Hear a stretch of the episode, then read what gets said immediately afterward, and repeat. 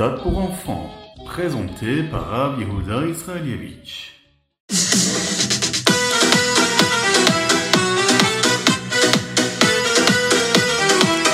Bonjour à tous, infiniment heureux de vous retrouver pour partager avec vous le Ritat du jour. J'espère que vous allez bien, que vous avez passé une bonne journée, une bonne nuit. Vous êtes euh, dans la voiture pour aller à l'école, ou vous êtes sur le retour déjà, vous rentrez de l'école et vous écoutez le Ritat. Magnifique, Chazak à vous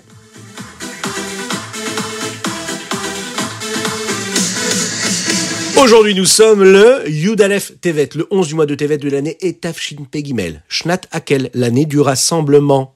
Et nous sommes quel jour? Nous sommes mercredi. Yom Revi, le quatrième jour de la semaine. De quel paracha? Parachat Vaïchi. Ça, c'est une très belle paracha.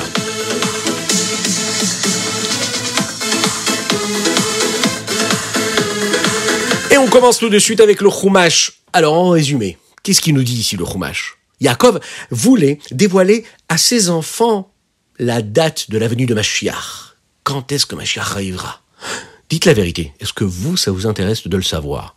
En tout cas, moi, j'aimerais vraiment le savoir. Je suis tellement impatient de voir Mashiach arriver, de me retrouver sur l'esplanade du Beth Amikdash, avec tout le monde, tous nos amis, tous nos copains, tout le monde, tout l'âme Israël, du monde entier, chanter, danser. Vous imaginez un petit peu? Ça doit être génial.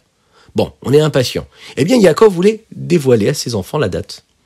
Mais Akadosh Baruch Hashem ne lui permet pas. Yaakov va devoir donc leur donner des brachot, des bénédictions. Yaakov savait que Mashiach allait prendre du temps pour arriver. Pourquoi? Ben Parce que le Mam Israël, le peuple juif, va faire des avérotes. Il ne va pas se comporter comme il doit se comporter. Il pensait que s'il allait dévoiler aux Shvatim, aux tribus, à ses enfants, quand est-ce que Mashiach arriverait, eh bien, il ferait attention, eux, leurs enfants et leurs petits-enfants, à très bien se comporter et de ne pas faire d'avérotes afin d'amener Mashiach beaucoup plus rapidement. Donc Yaakov réunit tous ses enfants afin de leur dévoiler cette date-là. Bien que sa raison à lui, elle était bonne et qu'il avait une très bonne excuse, Dieu ne voulait pas qu'il le fasse. Et qu'est-ce qu'il va faire? Il va lui retirer la date de la venue de Mashiach de son esprit. Et à ce moment-là, Yaakov va commencer à quand même parler aux Shvatim et il va leur raconter ce qu'ils vont avoir, de quelle façon ils vont vivre. Il va d'ailleurs détailler qui étaient vraiment ces Shvatim, quelles particularités avait chacun.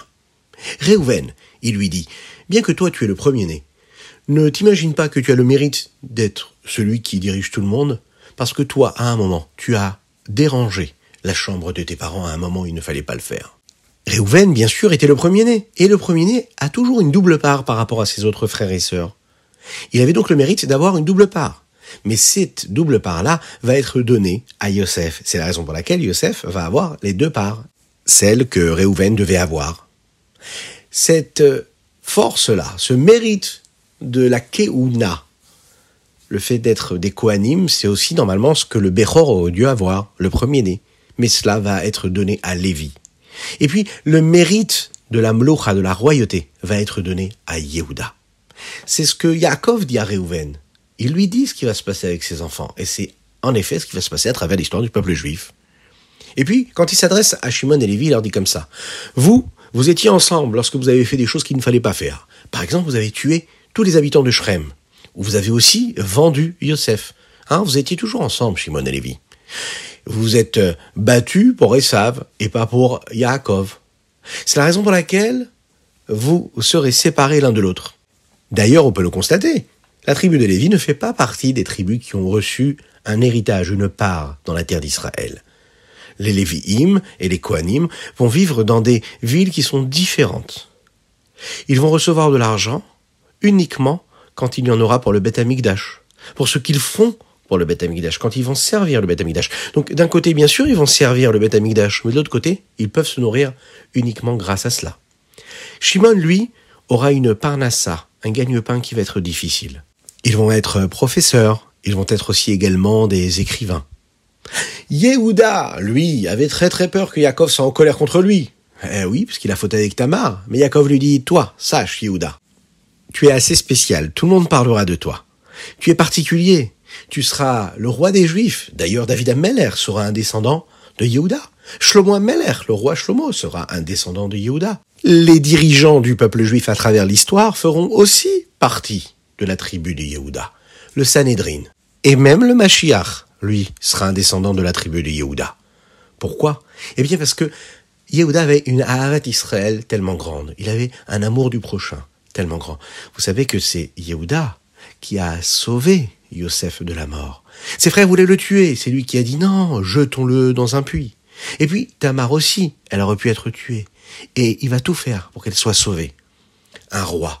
Un roi, c'est quelqu'un qui est capable d'aimer tout le monde. Chacun et chacune du peuple. Avec tous les défauts qu'ils peuvent avoir. Avoir la capacité d'aimer chacun avec sa différence. Ça, c'est ce qu'avait Yehuda et que ses enfants auront. Ensuite, Yaakov Avinu va bénir Issachar et Zevulun. Zevulun lui dit, tu vas vivre à côté de l'eau. Il y a des grands bateaux qui traverseront les mers et puis ils vont vendre des marchandises. Toi, tu gagneras beaucoup d'argent grâce à cela. Et tu auras le mérite d'aider ton frère Issachar, qui lui aura le mérite, lui, d'étudier la Torah. Beaucoup de Torah. Il se fatiguera à étudier beaucoup la Torah. Il aidera de cette façon-là, par son mérite, tout le peuple juif. Et toi, tu aideras Issachar qui étudiera en le soutenant financièrement à travers ce que tu gagneras dans ton commerce, étant toujours au bord de l'eau, là où les bateaux accostent avec de belles et grandes marchandises. Arrive le tour de Dan. Et là, la bénédiction qu'il va lui faire, c'est que Dan aura par exemple un descendant qui va s'appeler Shimshon. Shimshon sera puissant, ce sera fort. Il sera capable de tuer par exemple les Philistines qui, eux, sont là pour embêter le peuple juif. Dan sera toujours là pour venger le peuple juif et s'occuper, comme il faut, des ennemis du peuple juif. Yaakov savait que Shimshon aurait besoin de l'aide de Dieu pour cela. D'ailleurs, il va lui dire Lishuatra kiviti Hashem. Je t'attends, moi, Kadesh Je t'attends que tu viennes et que tu puisses me sauver. Voilà, c'est les premières bénédictions que Yaakov Avinu va donner à ses premiers enfants. Là, on verra demain, dans le Rizet de demain, la suite des événements et de quelle façon il va bénir et nous dévoiler quelques secrets, hein, hein et qui nous permettront de deviner comment est-ce qu'ils vont vivre, hein, comment est-ce que leurs enfants vont aussi évoluer, et quelle sera leur histoire dans le futur?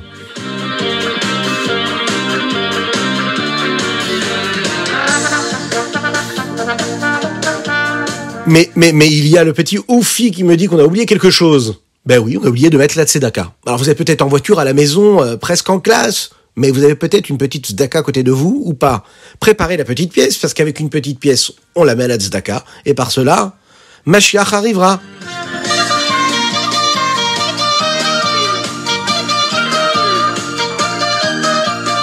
J'ai compris, vous voulez qu'on la chante? Oui, j'ai reçu des messages, on me demande de chanter cette chanson-là magnifique. Alors, moi je veux bien la chanter avec vous, mais il va falloir m'envoyer aussi vos petits enregistrements, hein, où vous me chantez cette chanson-là. Une petite pièce dans la tzedaka, et Mashiach arrivera. Une petite pièce dans la tzedaka, et Mashiach arrivera. Aïe aïe, une petite pièce dans la tzedaka et Mashiach arrivera. Aïe aïe, une petite pièce dans la tzedaka. Et Mashiach arrivera.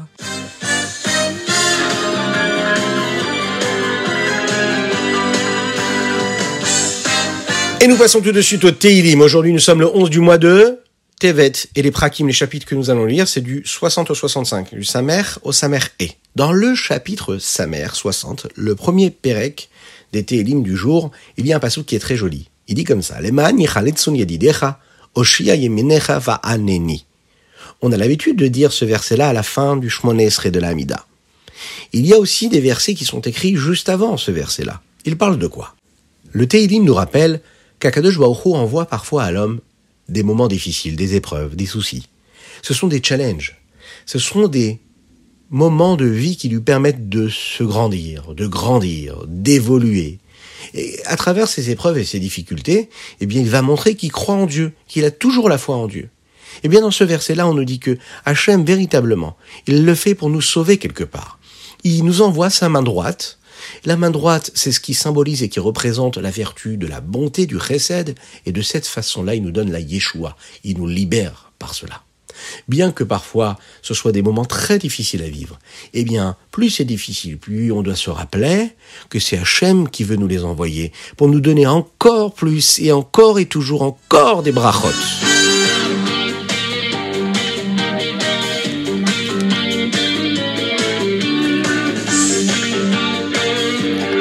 Et nous passons tout de suite au Tanya. Le Tanya du jour aujourd'hui, c'est le dixième chapitre du Tanya. Alors vous savez, dans les douze premiers chapitres du Tanya, le Morazaken, Rabbi Zalman nous explique ce qu'est un Benoni. Vous vous en souvenez, dans les premiers chapitres, on en a parlé.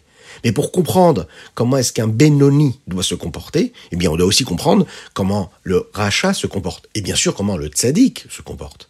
Eh bien, dans notre chapitre, on va étudier ensemble ce qu'est le Tzadik. Le Tzadik, c'est celui qui est né avec deux âmes, comme nous avons toutes et tous, mais Hachem a donné à ces deux âmes, c'est-à-dire l'âme animale et l'âme divine, lui, il lui a donné une force particulière. Il lui donne la possibilité de travailler dur, de se renforcer contre cette âme animale, et de faire en sorte que l'âme divine, elle est tellement forte, tellement puissante, à tel point que l'âme animale n'a même plus droit au chapitre. Elle n'a même plus de force, elle n'a plus d'énergie, elle n'existe pas. Elle a été réduite au néant. Et c'est une règle dans la vie. On ne peut pas aimer deux choses en même temps. Une chose et son contraire, ça n'est pas possible de les aimer en même temps. Quand on aime quelque chose, on ne peut pas aimer en même temps ce qui lui est contraire. Donc quand le tzaddik aime Hachem, aime Dieu, il va détester automatiquement tout ce qui est à l'inverse de la volonté de Dieu.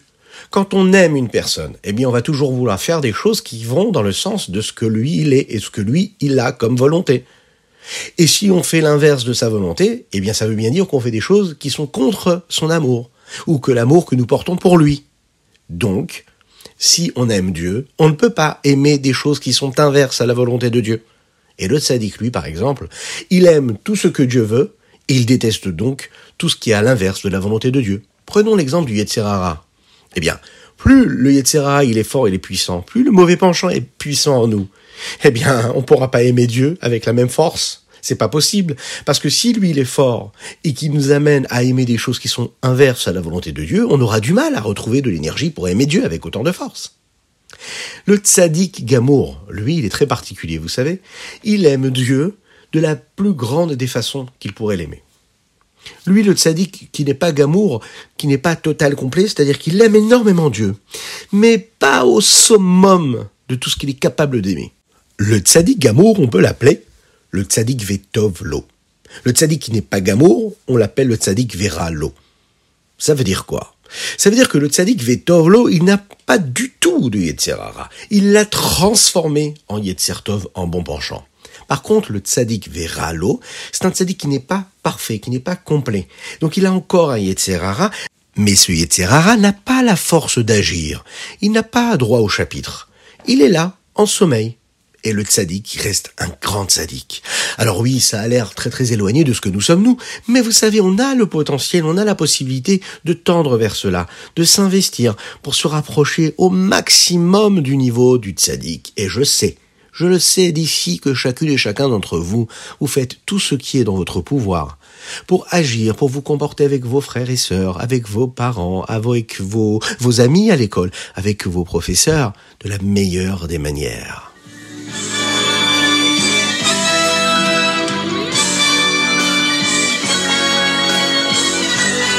Et nous passons tout de suite au Ayom Yom. Aujourd'hui, nous sommes le 11 du mois de Tevet.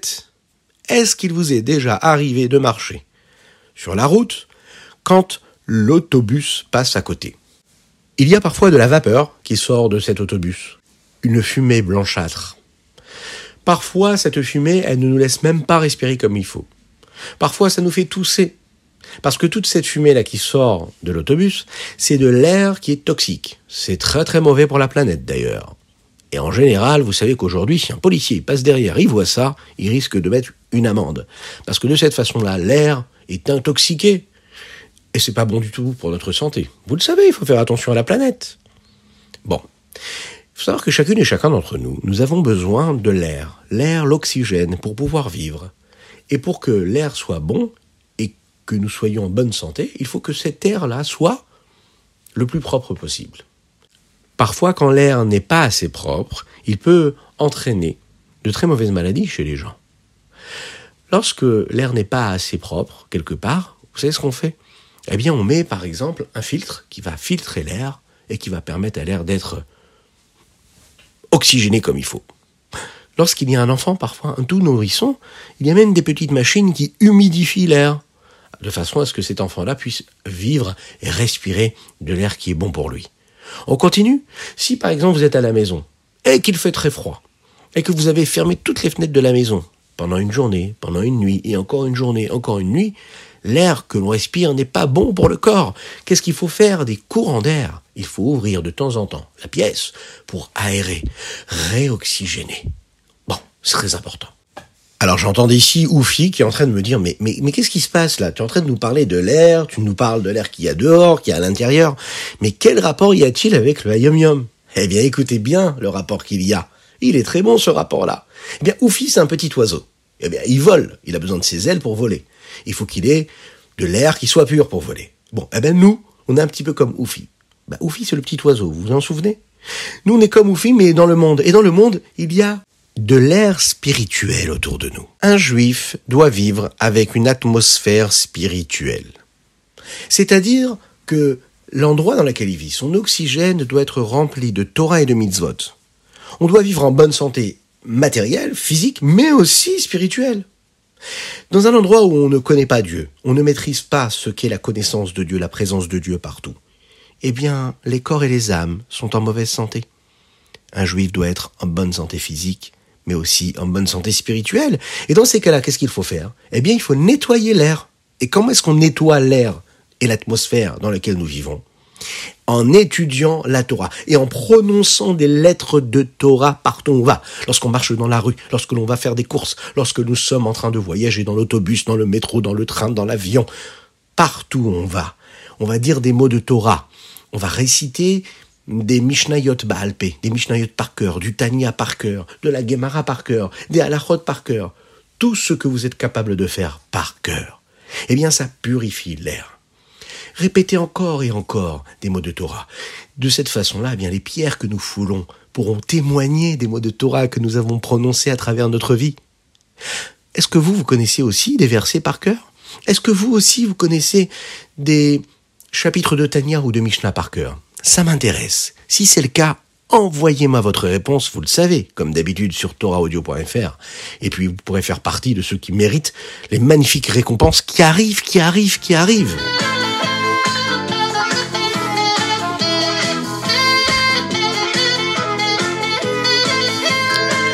Et voilà, c'était le Ritatu du jour. J'espère que vous avez passé un bon moment. En tout cas, pour nous, c'était un plaisir et une joie énorme. Que Dieu vous bénisse et qu'il vous protège. Je vous rappelle que vous pouvez envoyer vos dédicaces sur torahaudio.fr.